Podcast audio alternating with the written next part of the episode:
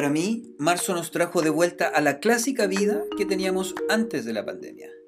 Intentamos retomar el trabajo y las compras del supermercado. Intentamos volver a las salas de clases y también a las reuniones sociales. Este retorno fallido nos mostró una desesperada forma de regresar a la vida que conocíamos antes de la pandemia. Y sí, cuando todo estaba reactivándose, volvemos al principio de la etapa más difícil de la pandemia tratando de avanzar por un pasillo largo, oscuro y pegajoso, como una pesadilla de la que no podemos despertar. Cada día que avanza la pandemia, tiendo a conversar más con mi sombra, con ese lado oscuro que rechazo y con el que tropiezo a cada rato.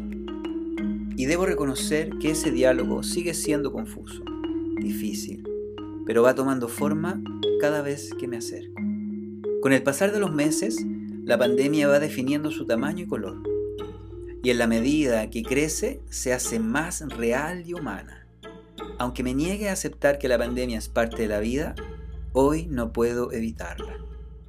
Está en mi rutina, en mis conversaciones, en mi trabajo. La pandemia está cerca de mis amigos.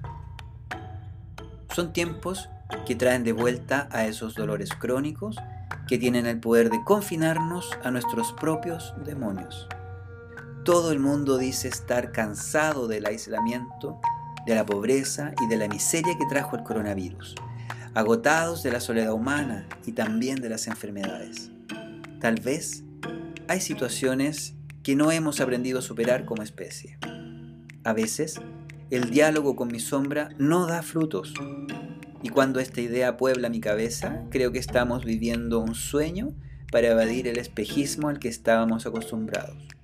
A veces pienso que nos hemos vuelto confortablemente insensibles, adormecidos, como dice la canción de Pink Floyd, esperando un pinchazo que nos ayude a acabar con este espectáculo.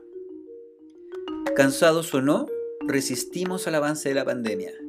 Nos guste o no, marzo nos trajo de vuelta a la vida que extrañábamos a gritos, a esa dinámica postmoderna que construimos entre todos. Estos días de pandemia nos recuerdan la frágil realidad a la que adheríamos día a día, a esa existencia imaginaria que vive presa del vértigo de nuestros tiempos, con altas dosis de adrenalina y una realidad vulnerable, oscura y dolorosa que se esconde en nuestra sombra sobre todo en los días más oscuros de la pandemia.